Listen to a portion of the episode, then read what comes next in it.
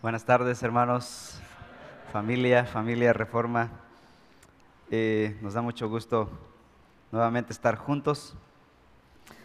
Bueno, en esta tarde eh, vamos a hacer una pausa a la exposición que estamos haciendo del libro de Romanos. Hemos venido predicando del libro de Romanos ya hace varios meses y hemos hecho pausas, las necesarias, y hoy vamos a hacer una de ellas. Vamos a tomar tiempo para una pequeña serie, una miniserie realmente, eh, titulada Conflicto, escape o resolución. Ah, y quiero eh, abordar un pasaje de la escritura que precisamente está en Romanos, Romanos capítulo 12, el versículo 18, donde el apóstol Pablo, inspirado por el Espíritu Santo, dice, Romanos 12, 18. ¿Lo tienen? Dice la palabra del Señor así. Si es posible, en cuanto dependa de vosotros, estad en paz con todos los hombres. Es lo que dice Reina Valera, sabiendo que varios traen esa versión. Ahora vean lo que dice NBLA 12, 18.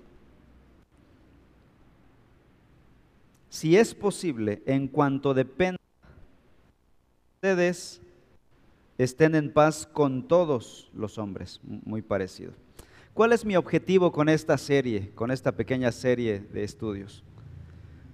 Necesitamos, en primer lugar, aprender que el conflicto es parte de la vida en este mundo caído.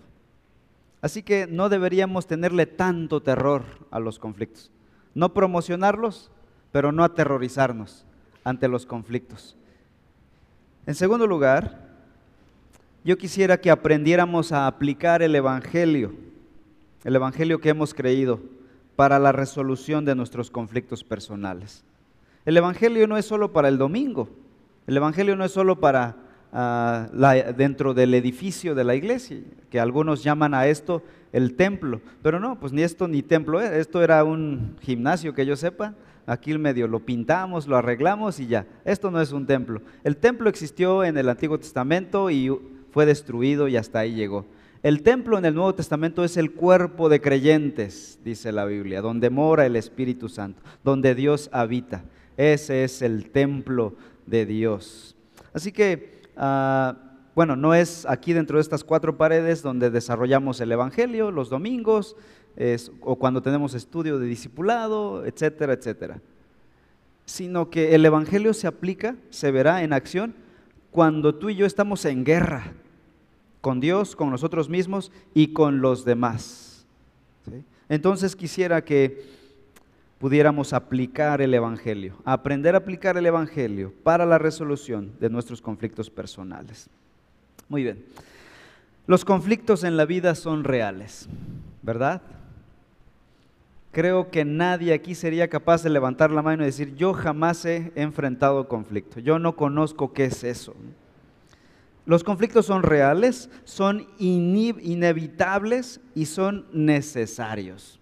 Inevitables nunca los podremos evitar. Y también son necesarios porque Dios usa los conflictos para revelar lo que somos, para revelar nuestro pecado, pero también para enseñarnos, para ejercitarnos en el Evangelio. Existen conflictos en el matrimonio, en la iglesia y en el ámbito laboral y en toda la sociedad en general.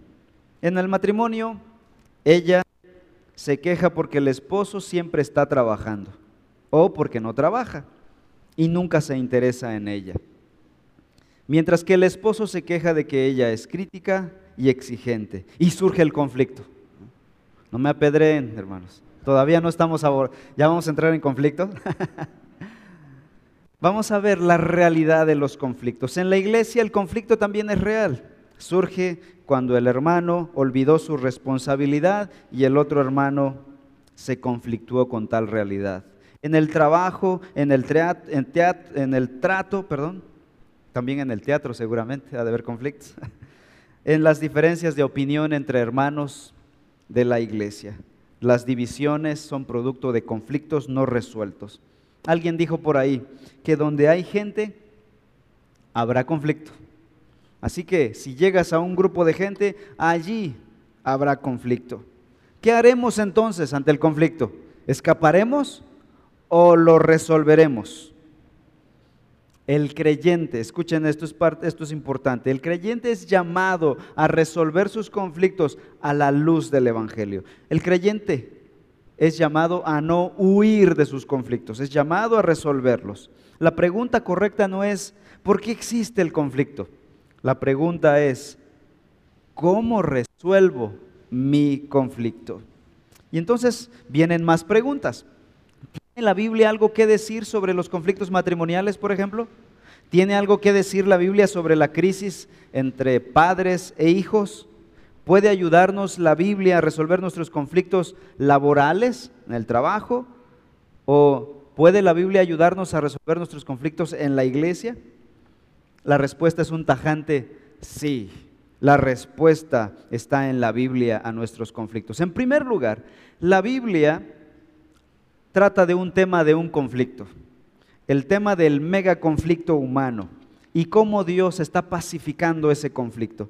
De hecho, este conflicto es la historia de toda la Biblia. Un conflicto que comienza en Génesis capítulo 3 y termina en Apocalipsis 22. Es decir, desde el principio de tu Biblia, de pasta a pasta, trata de un mega conflicto que Dios está solucionando por medio de alguien, por medio de su Hijo Jesucristo. Dios está reconciliando al hombre que se enemistó con Dios cuando desobedeció a la palabra de Dios. Y por eso Dios envió a su Hijo Jesús, el príncipe de paz, para pacificar, para reconciliarnos con Dios. ¿De qué se trata la Biblia? De un conflicto en solución, que Dios está solucionando. En segundo lugar, la Biblia también aborda el tema de nuestras relaciones personales de nuestros conflictos personales y de cómo debemos buscar la paz en nuestros conflictos personales todos los días. La vida cristiana no solamente se trata de Dios y yo, como algunos dicen, Dios y yo, mientras Dios y yo estamos bien, no me importan los demás. La Biblia nos dice que la vida cristiana se vive entre Dios y yo, y yo y los demás. No puedo decir estoy bien con Dios no me importa si estoy mal con los demás. Esa fe, esa vida no es vida cristiana. La vida cristiana nos llama a vivir una vida de reconciliación, de comunión, de amor con Dios y con nuestro prójimo, con nuestros hermanos. Así que la pregunta es, ¿dónde comenzar? No sé si han estado en algún conflicto donde no le ven ni pies ni cabeza y dices, ¿dónde ¿dónde comienzo? ¿Cómo arreglamos esto? Y mucha gente lo que prefiere es ignorar, ser indiferente, huir, culpar las soluciones no bíblicas para su conflicto. Pues quisiera que aprendiéramos dónde comenzar en este tema del conflicto. Comenzamos en Dios. ¿Por qué? Porque Dios es el príncipe de paz. Dios es Dios de paz. Y para encontrar la paz verdadera para nuestros conflictos, en nuestras relaciones personales, ¿a quién debemos acudir primero? Al psicólogo, ¿no? a Dios en primer lugar. Ya sea que vayas al psicólogo, a quien quieras ir, bueno, un cristiano debería preguntarse a dónde ir, porque en primer lugar debemos buscar a Dios. Dios es el príncipe de paz. Para encontrar la paz verdadera para nuestros conflictos debemos venir a Dios. Dios es el Dios de paz, su Hijo es el príncipe de paz y el Espíritu trae paz a nuestras vidas. Así que hoy abordaremos este tema de la paz en cuatro maneras. Dios ha buscado darnos paz de cuatro maneras. En primer lugar, la paz salvadora. En segundo lugar, la paz interior, paz interna en el corazón. En tercer lugar, la paz relacional, la paz con otras personas. Y en cuarto lugar, la paz futura. Algunos escritores le llaman la paz escatológica, la que vendrá al final de los tiempos. Entonces empecemos en primer lugar. Veamos la paz salvadora. Este es un regalo de Dios para los hombres. En el Antiguo Testamento la palabra favorita de los escritores bíblicos es la palabra shalom. Dicen los judíos en sábado, Shabbat Shalom. Te saludan y te dicen eh, sábado pacífico, ¿no? que la pases bien en su día de reposo. Es el saludo de los judíos.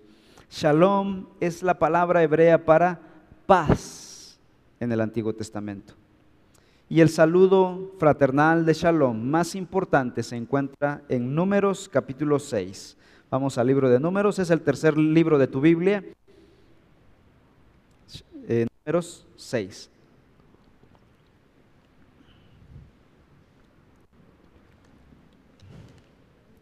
Números capítulo 6, versículos 24 al 26. Y aquí dice la escritura lo siguiente. El Señor te bendiga y te guarde. El Señor haga resplandecer su rostro sobre ti y tenga de ti misericordia. Y el, el 26. El Señor alce sobre ti su rostro y te dé, ¿qué cosa? Paz. La palabra hebrea ahí, shalom. Te dé shalom, te dé paz.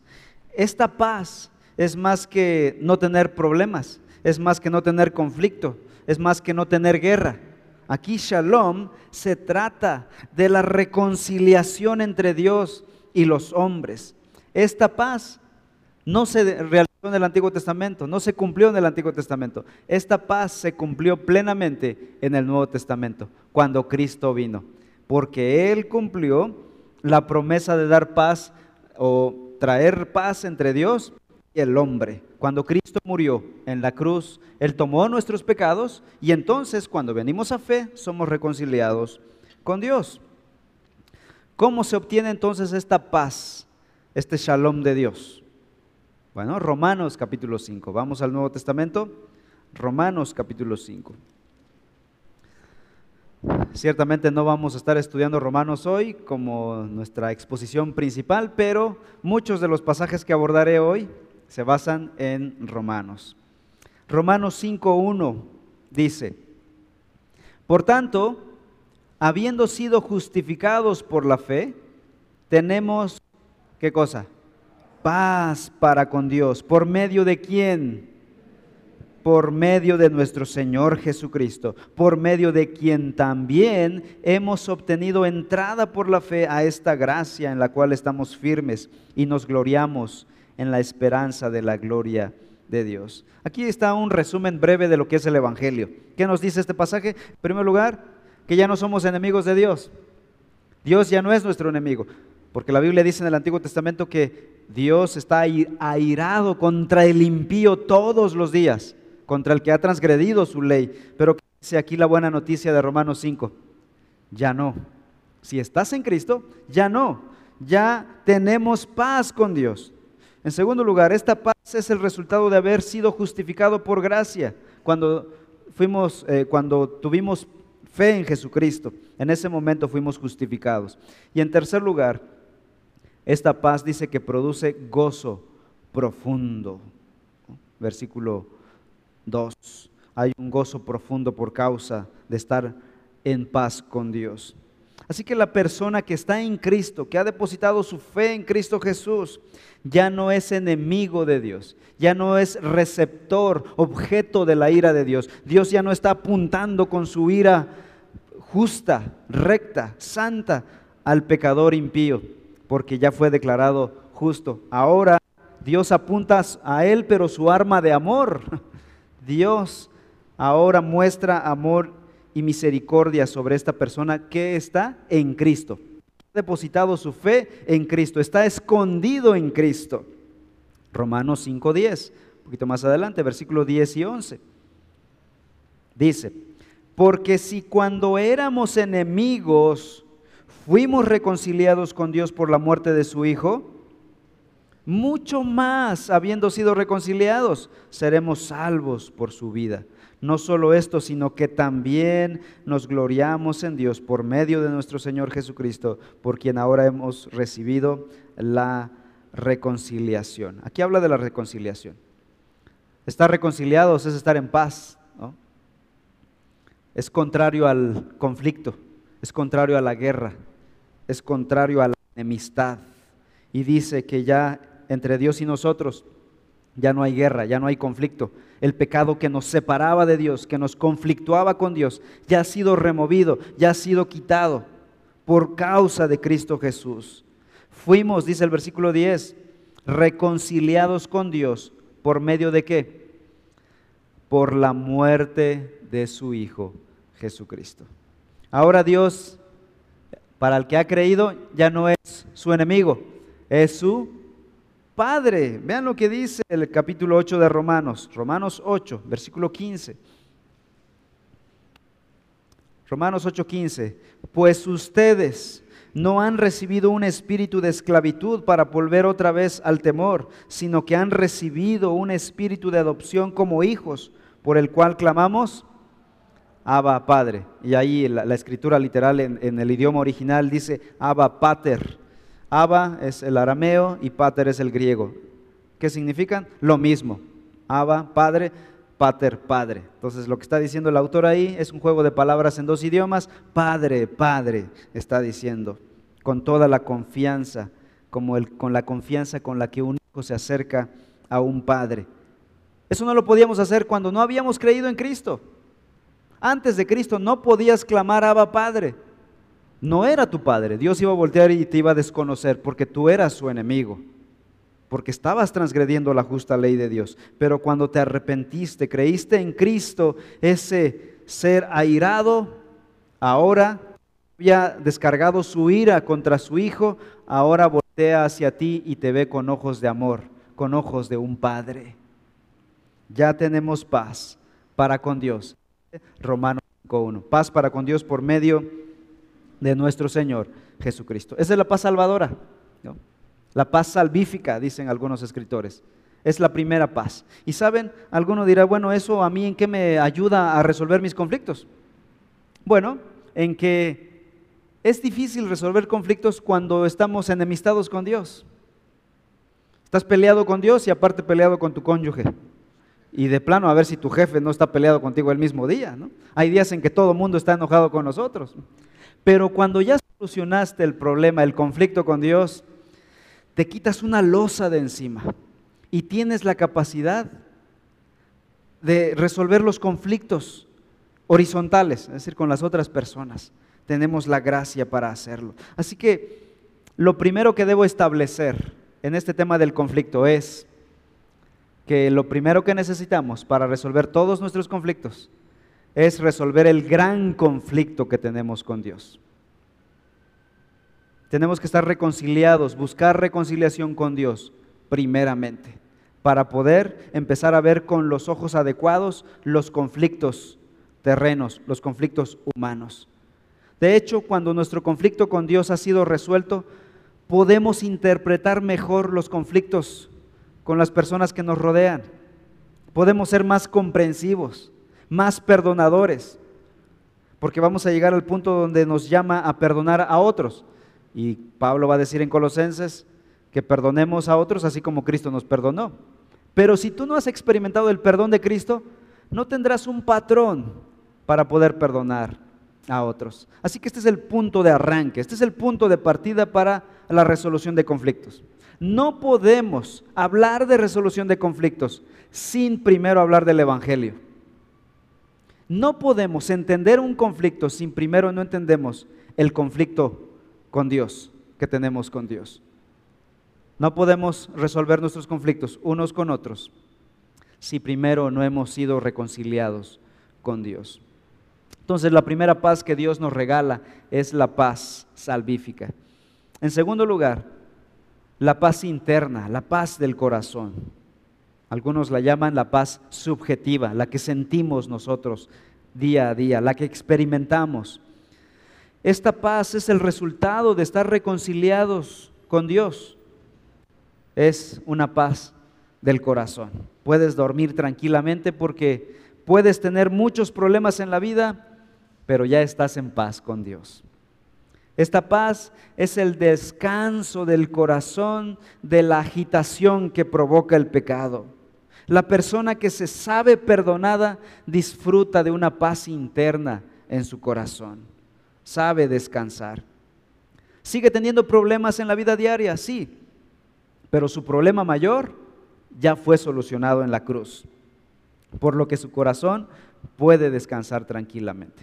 Repito, una persona perdonada, una persona que ha sido, eh, que ha depositado su fe en Cristo Jesús, que ha sido reconciliada con Dios, sigue teniendo problemas, pero ya no le pesan como una lápida, como cuando no tenía a Cristo.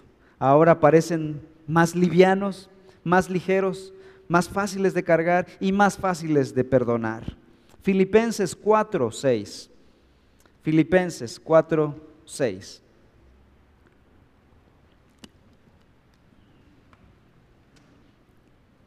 Por nada estén afanosos. Antes bien, en todo, mediante oración y súplica, con acción de gracias, sean dadas a conocer sus peticiones delante de Dios. Y la paz de Dios, que sobrepasa todo entendimiento, guardará sus corazones y sus mentes en Cristo Jesús. ¿Qué dice el versículo 7?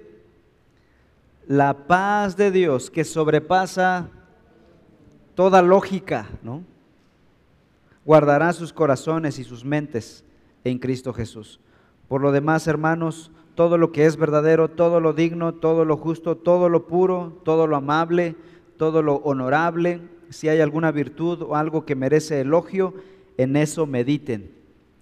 Así que esta paz del corazón, esa paz que no tiene lógica, alguien te puede decir, ¿cómo es que te veo tan tranquilo? Estás en un problema enorme y tienes una paz sobrenatural. No lo comprendo, dicen algunas personas cuando te ven pacífico en medio de tus pruebas.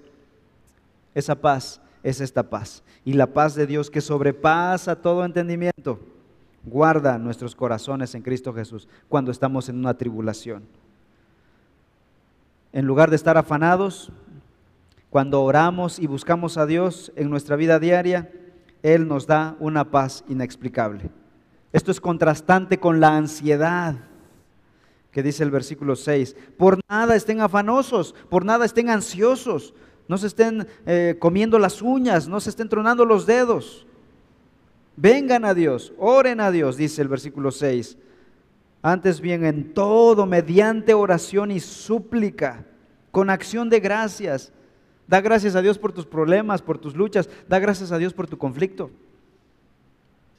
Llega un momento en que puedes ver los conflictos con unos lentes, con una óptica diferente en que das gracias a Dios por el conflicto que estás pasando porque el hierro con hierro se aguza, está afinándote. Y ese conflicto está afinando tu carácter, santificando tu carácter, trayendo madurez a tu vida. Se cuenta de la historia de uno de los mejores presidentes de Estados Unidos, George Washington. Este estadista, en la lista de, que hacen en Estados Unidos de las de las mejores esposas o de las mejores primeras damas de los Estados Unidos, uno pensaría, la primera debería ser la esposa de George Washington. Pero curiosamente en esa lista es la última. Dicen que era una mujer difícil de carácter, muy difícil de carácter. Se la pasaba regañando a su esposo, a George Washington. en una ocasión llegó un alto mandatario a la Casa Blanca y tuvo la poca fortuna de haber sido recibida por ella. Y se llevó el regaño de su vida el Señor. Y cuando entra eh, a, ver al presidente, a George Washington, eh, lo primero que hizo fue quejarse de la esposa. Y le dice George Washington, muy considerado con su esposa, o bueno, no sé cómo lo vaya a interpretar quien lo oiga, le dice, tú has soportado un regaño por 15 minutos. Yo lo he soportado por 15 años. Y dice la historia que, y esto lo comenta un autor cristiano, que el conflicto con la esposa ayudó al carácter de George Washington, lo impulsó tanto como para poder enfrentar los conflictos externos, lo capacitó para allá afuera. Van a decir las hermanas, ya ven, de algo sirve. Espero que no lo tomemos así. a lo que voy es, el conflicto, ya sea que venga de la esposa, ya sea que venga de la esposa, porque cada quien su experiencia, ¿no? En cada matrimonio, los conflictos muchas veces, en un matrimonio, el conflicto viene de las dos partes.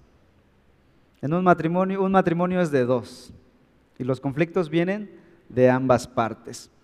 Generalmente hay uno más maduro en el matrimonio y quizá va a ser el que sufra un poco más con la inmadurez del otro cónyuge. A veces sea la esposa, a veces el esposo.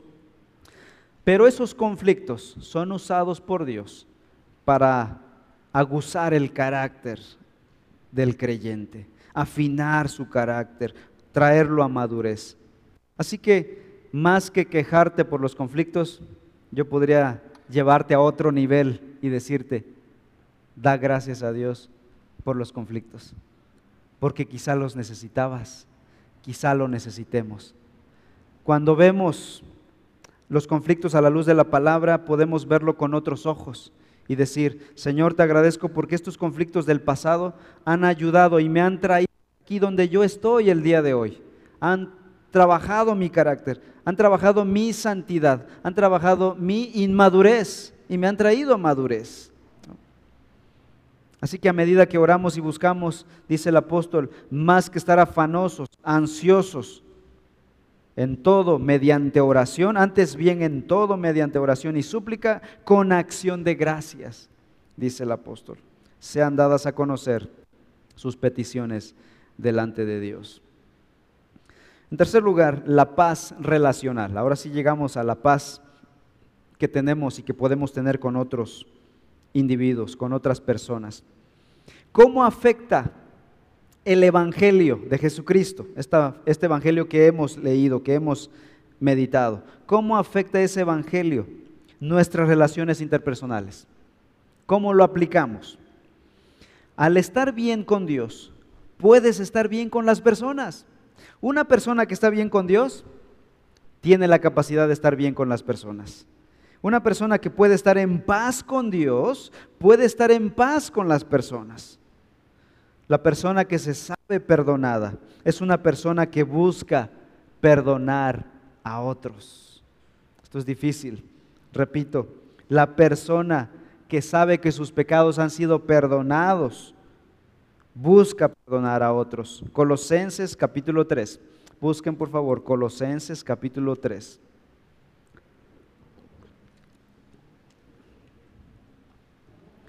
Versículos 12 al 14.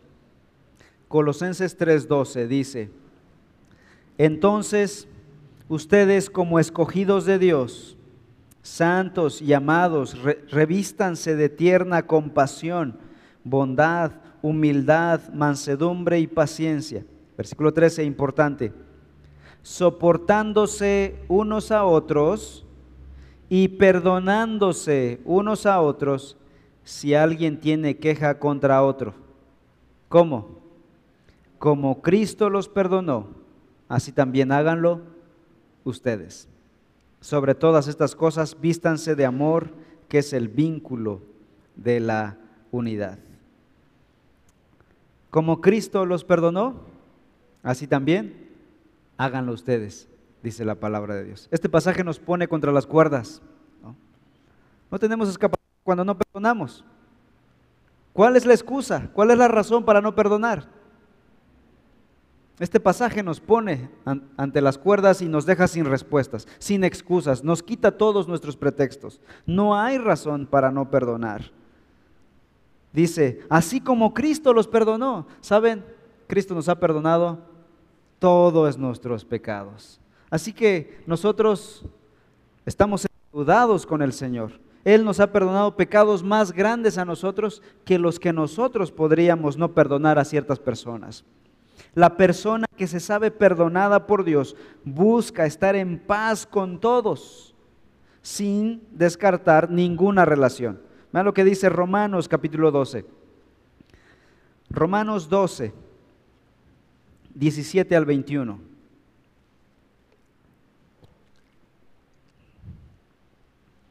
Romanos 12 dice, no paguen, el versículo 17, no paguen a nadie mal por mal. Procuren hacer lo bueno delante de todos. Versículo 18, muy importante. si es posible y en cuanto dependa de ustedes, ¿qué debemos hacer? Vivan en paz con todos. Con todos, dice el apóstol. Versículo 18. Si es posible y en cuanto dependa de ustedes, vivan en paz con todos. Aquí debo aclarar algo. Dice el apóstol, en cuanto dependa de ustedes, vivan en paz. Esto significa que muchas veces, aunque tú tengas la buena intención, busques estar en paz con, las con la otra persona, quizá la otra persona no tenga la disposición y no te perdone. Y entonces no se genere paz y no tengas reconciliación con esa persona. Pero ¿qué dice el apóstol?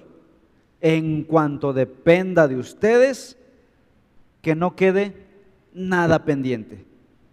Pongan todo de su parte y busquen la paz con la otra persona. Hechos 24, 16. Pablo podía decir estas palabras sin temor. Hechos 24, 16. Dice el apóstol Pablo, por esto yo también, dice Pablo, me esfuerzo por conservar siempre una conciencia irreprensible. Una conciencia irreprensible delante de Dios y delante de los hombres. Wow. Una conciencia limpia. Yo puedo tener esa conciencia, dice Pablo. Puedo mirarle a los ojos a todo mundo. No le debo nada a nadie. No he buscado conflicto con nadie, dice Pablo. Esta es la vida de un creyente que ha entendido el Evangelio, que puede verle los ojos de frente a quien sea. No tiene conflictos. O quizá la gente tenga conflictos con él, pero él no ha generado Él no ha mentido, él no ha robado, él no ha sido orgulloso, él no ha sido egoísta, avaro, como para avergonzarse, como para agachar la mirada. Él tiene la conciencia, dice, irreprensible delante de Dios y delante de quienes? de los hombres. Esto se llama integridad. La persona que se sabe librada del infierno, que se sabe perdonada, cuyos pecados inmensos han sido perdonados en Cristo, esa persona también ya no se ofende fácilmente por ofensas menores, por ofensas terrenales, por cosas triviales. Una persona que ha entendido que ha sido librada del infierno ya no se ofende fácilmente. Romanos 12. Romanos 12, versículos 19 en adelante dice, no tomen venganza, hermanos míos, dice Pablo con voz de súplica, sino dejen el castigo en las manos de Dios, porque está escrito, mía es la venganza, yo pagaré, dice el Señor. Antes bien, si tu enemigo tiene hambre, dale de comer, dice el apóstol. Si tiene sed, dale de beber. Actuando así harás que se avergüence de su conducta. No te dejes vencer por el mal, al contrario, vence el mal con el bien, dice Pablo. No tomes venganza. No te ofendas fácilmente. Primera de Pedro 3, versículos 9 al 11. Primera de Pedro 3, 9 al 11. No paguen mal por mal. No respondan con insultos cuando la gente los insulte. Por el contrario, contesten con una bendición. A esto los ha llamado Dios y Él les concederá su bendición. Versículo 10 pues las escrituras dicen, si quieres disfrutar de la vida y ver muchos días felices, refrena tu lengua de hablar el mal y tus labios de decir mentiras. Apártate del mal y haz el bien, busca la paz y esfuérzate por mantenerla. ¿Con quién debemos buscar la paz principalmente? Según el apóstol Pablo. Regresamos a Romanos, por favor. Romanos capítulo 14. Romanos 14, versículos 17 y 18.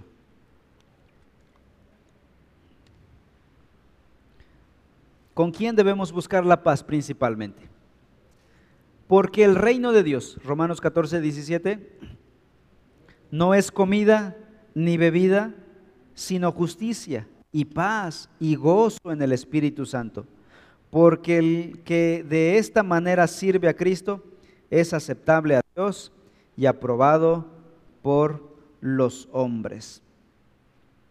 Debemos buscar la paz con todos los hombres, pero principalmente debemos buscar la paz con los creyentes que son parte de nuestra iglesia local. No podemos estar enemistados cuando somos miembros de una misma familia. En una familia de sangre hay conflictos entre los integrantes de la familia. Sin embargo, no están enemistados el resto de la vida. Bueno, hay casos donde sí, pero en el común denominador se reconcilia a la brevedad, ¿no? Especialmente cuando son pequeños, se pelean, se conflictúan por juguetes, por cosas, pero a los cinco minutos ya están abrazándose otra vez. Esa es la familia. Y la iglesia es una familia de fe extendida, es una familia de creyentes, la familia de Dios. Así que el creyente debe velar, debe buscar la paz con los creyentes. Si estás conflictuado con hermano de la iglesia, busca la paz. El pasaje dice que esto es agradable. Vean lo que dice el versículo 18, porque el que de esta manera sirve a Cristo es aceptable a Dios. Reina Valera dice, es agradable a Dios y es aprobado por los hombres, dice el versículo 18. Esto es aprobado, es agradable delante de Dios. Hermanos, a Dios no le agrada que estemos en conflicto con otro hermano. ¿Qué le agrada a Dios? Que estés reconciliado con tu hermano. La reconciliación entre creyentes es agradable delante de Dios. Versículo 19 ahora, vean lo que dice. Romanos 14, 19. Así que procuremos lo que contribuye a la paz y a la edificación mutua. La palabra procuremos, la palabra original también podía traducirse como rastrear o perseguir. Esta es una palabra de cazadores, usada en el ámbito de la cacería.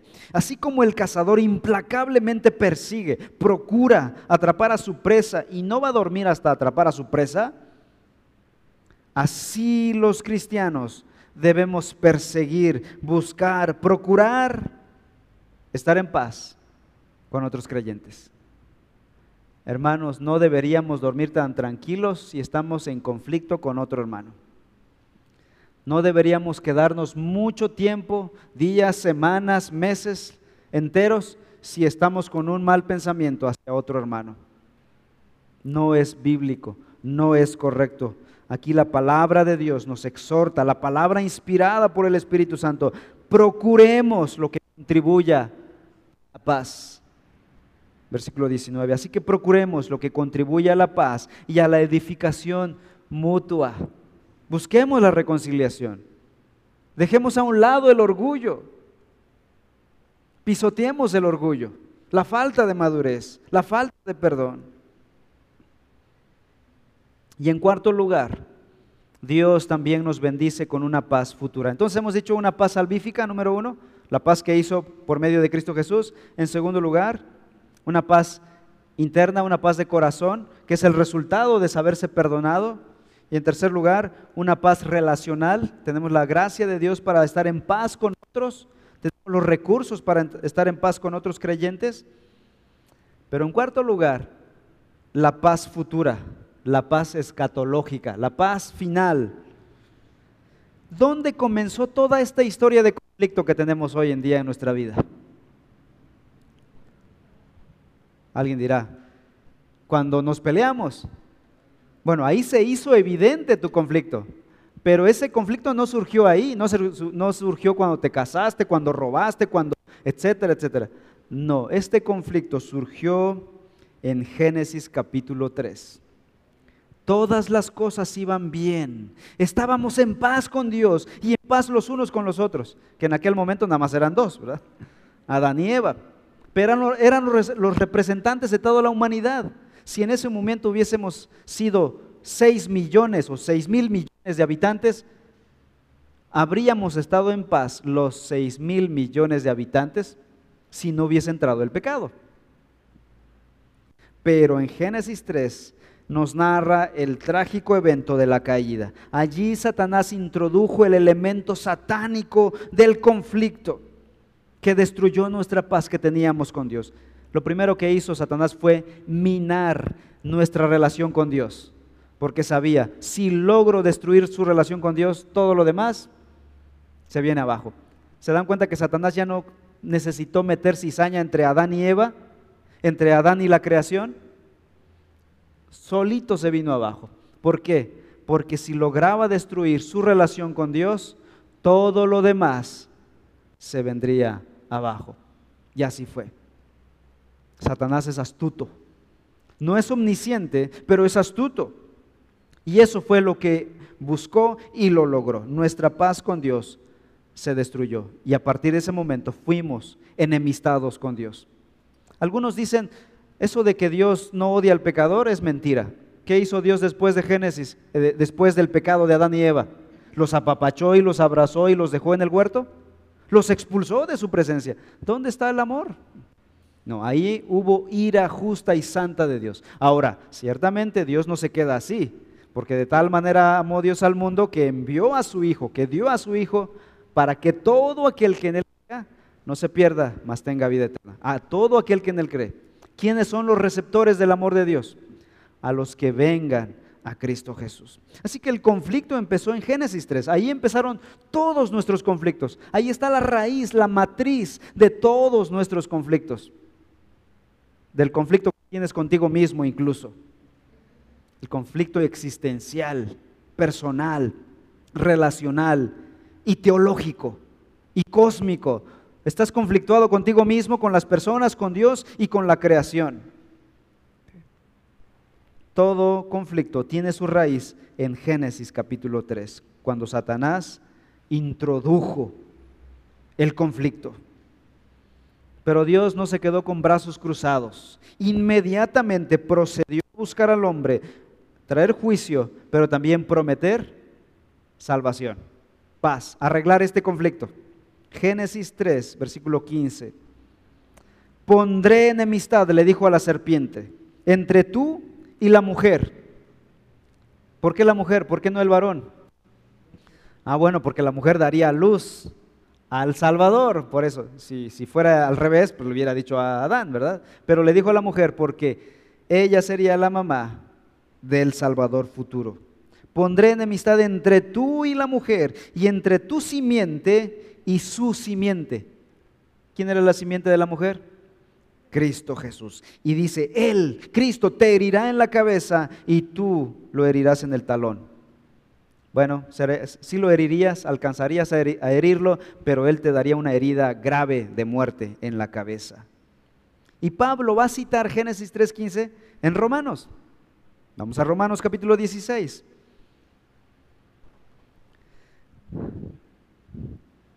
Romanos 16, 20. Pensando en Génesis 3.15, Pablo dice lo siguiente. Romanos 16, 20. Y el Dios de paz, vean, ¿y qué palabra usa, verdad?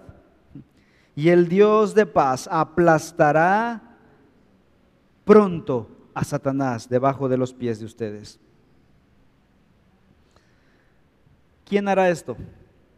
El Dios de paz, el Padre del príncipe de paz destruirá al guerrero número uno, Satanás. Un día todo conflicto desaparecerá. El corazón de los hijos de Dios serán perfeccionados. Ya no tendrán más orgullo, más egoísmo, más amargura, más falta de perdón, más celos. Ya no habrá más pleitos, iras. Habrá paz completa, porque el príncipe de guerra habrá sido enviado al infierno. Y reinará, ¿qué cosa? La paz, la justicia y la paz. Ya no tendremos conflicto interno. Conclusión. Hasta que ese momento hermoso llegue, hasta que se restaure la paz de Génesis, en el futuro, alguien podría decir, mientras eso llegue, pues aquí ni modos nos aguantamos, ¿no? No, mientras eso pasa, Dios es nuestra esperanza, el Dios de paz. Sí podemos tener paz en un mundo de conflicto.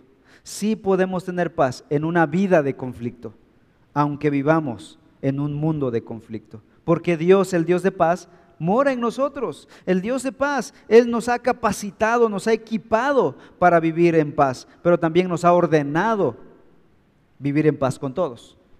Escuchen esto, por favor. Romanos 15:13 dice, y el Dios de la esperanza los llene de todo gozo. ¿Y qué más? Y paz. Ese Dios te llene de paz en el creer. ¿Cuándo viene esta paz? Dice en el creer, cuando tú crees en Cristo, para que abunden en esperanza por el poder del Espíritu Santo. Tenemos el poder del Espíritu Santo para poder vivir en paz con las personas que nos rodean. Podemos aplicar el Evangelio con las personas que nos rodean. Podemos aplicar los principios pacíficos del Evangelio. Así como Dios nos reconcilió consigo mismo, nosotros debemos buscar reconciliación con las personas que hemos ofendido. Así que, dicho esto, habiendo visto estas verdades del Evangelio, de la palabra de Dios, ¿qué vamos a hacer? Vayamos pues, busquemos a quien hemos ofendido y pidamos perdón.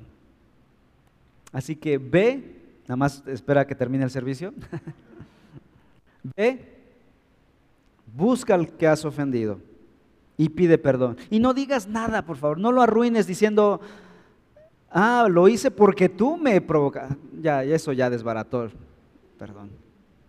Te pido perdón, pero pues tú empezaste, ¿no? Ya desbaratamos todo. Simplemente di, ¿sabes qué? Te ofendí, perdóname. Te he lastimado, te he herido, perdóname. Es ahí cuando una persona ha entendido su pecado y ha entendido que él ha sido perdonado y que su identidad no está en peligro cuando pide perdón. También vayamos y busquemos a quien nos ha ofendido y dale tu perdón. Esa persona no ha venido, no ha venido a pedirte perdón. Ve tú primero y dale tu perdón. Ve, busca al ofensor y dale tu perdón. ¿Qué pasa si dos cristianos están ofendidos? Supongamos. Supongamos que dos cristianos aquí se han ofendido al escuchar el mismo mensaje del Evangelio, al vivir la misma palabra del Evangelio. Aquel se va a parar y va a buscar al que ofende. Y este también debería hacer lo mismo. ¿Y dónde se van a encontrar? A la mitad del camino. Ese es lo ideal en un mundo de creyentes redimidos, que los dos tomen la iniciativa y se encuentren en el camino. Ese es un cuadro del Evangelio de Cristo Jesús. Hermanos, en este mundo tendremos conflictos. No los podemos ocultar. Y la respuesta a la pregunta de conflicto, escape o resolución, ¿cuál es la respuesta? Resolución. Al aplicar el Evangelio, al aplicar las verdades del Evangelio, no debemos huir de nuestros conflictos, no debemos ignorarlos, no debemos tapar los ojos al conflicto. Tampoco debemos culpar por los conflictos. Debemos buscar una resolución pacífica de nuestros conflictos. Hermanos, por naturaleza somos miedosos al conflicto. Hay esposos que temen el conflicto en el matrimonio de tal manera que aunque la esposa se esté hundiendo en su pecado, ellos no son capaces de decirle, de advertirle de su pecado. ¿Por qué? No se vaya a enojar para evitar el conflicto. Eso es un pecado muy grande, porque podemos ver a nuestras esposas pecar y caer en apostasía, irse al infierno, y nosotros como queríamos estar cómodos sin conflicto, que se vaya al infierno. Eso no es correcto, mis amados hermanos. La próxima semana veremos cómo tratar el conflicto, ¿verdad? No es decir, ya vine, ya la Biblia dice que eres una pecadora y pum, a cortar cabeza, ¿no? O eres un pecador, ¿no? La esposa agarra la Biblia y pum, tú eres un pecador. Efesios capítulo 4. Hablad la verdad en amor. También para eso hay manos, hermanos. En amor y en sabiduría. Seamos valientes, hermanos. Para enfrentar los conflictos se requiere de valor. Sí va a haber turbulencia un rato, pero es mejor esa turbulencia que santifica, que purifica, que una paz falsa, que una ah, mentira con máscara de paz. Eso no es paz, eso es mentira. Hay pecado en el fondo y eso no es paz, es mentira. Que el Evangelio nos ayude a resolver nuestros conflictos bíblicamente. Conflictos personales en nuestro propio corazón, conflictos con nuestros prójimos. En algunos casos tu prójimo puede ser tu cónyuge, tu hijo, tu hija, tus papás, tus hermanos, tus abuelos, los tíos, la familia, la iglesia. El Evangelio es el fundamento, el motor para la resolución de nuestros conflictos. Vamos a orar. Padre Celestial, en esta hora venimos a ti con muchos conflictos en nuestra vida, muchas luchas en nuestro corazón, en nuestra familia, en nuestra vida, en nuestra sociedad. Pero no deberíamos espantarnos por la presencia de los conflictos. No deberíamos tenerle terror, sino valor, pero un valor sabio, un valor amoroso, un valor con autoridad bíblica para enfrentarlos. Tú nos llamas a resolver nuestros conflictos. Tú nos llamas a enfrentarlos con gracia, con misericordia. Nos llamas a no escapar, a no huir, a no ignorarlos, a no buscar culpables a lo que genera conflictos. Tú nos llamas a aplicar los principios del Evangelio. Que así como tú nos has perdonado en Cristo Jesús, así nosotros perdonemos a los que nos ofenden. Ayúdanos a ser perdonadores. Y también, Señor, te lo rogamos, ayúdanos a no ofender, a no lastimar a otros con nuestro orgullo, nuestra envidia, nuestro pecado. Transforma nuestro corazón. Gracias por Cristo Jesús, quien murió en la cruz y quien arregló nuestro conflicto mayor, el conflicto que teníamos con Dios. Y eso nos da una paz interna que sobrepasa todo entendimiento. Gracias Padre Celestial. Te alabamos en el nombre de Cristo Jesús. Amén.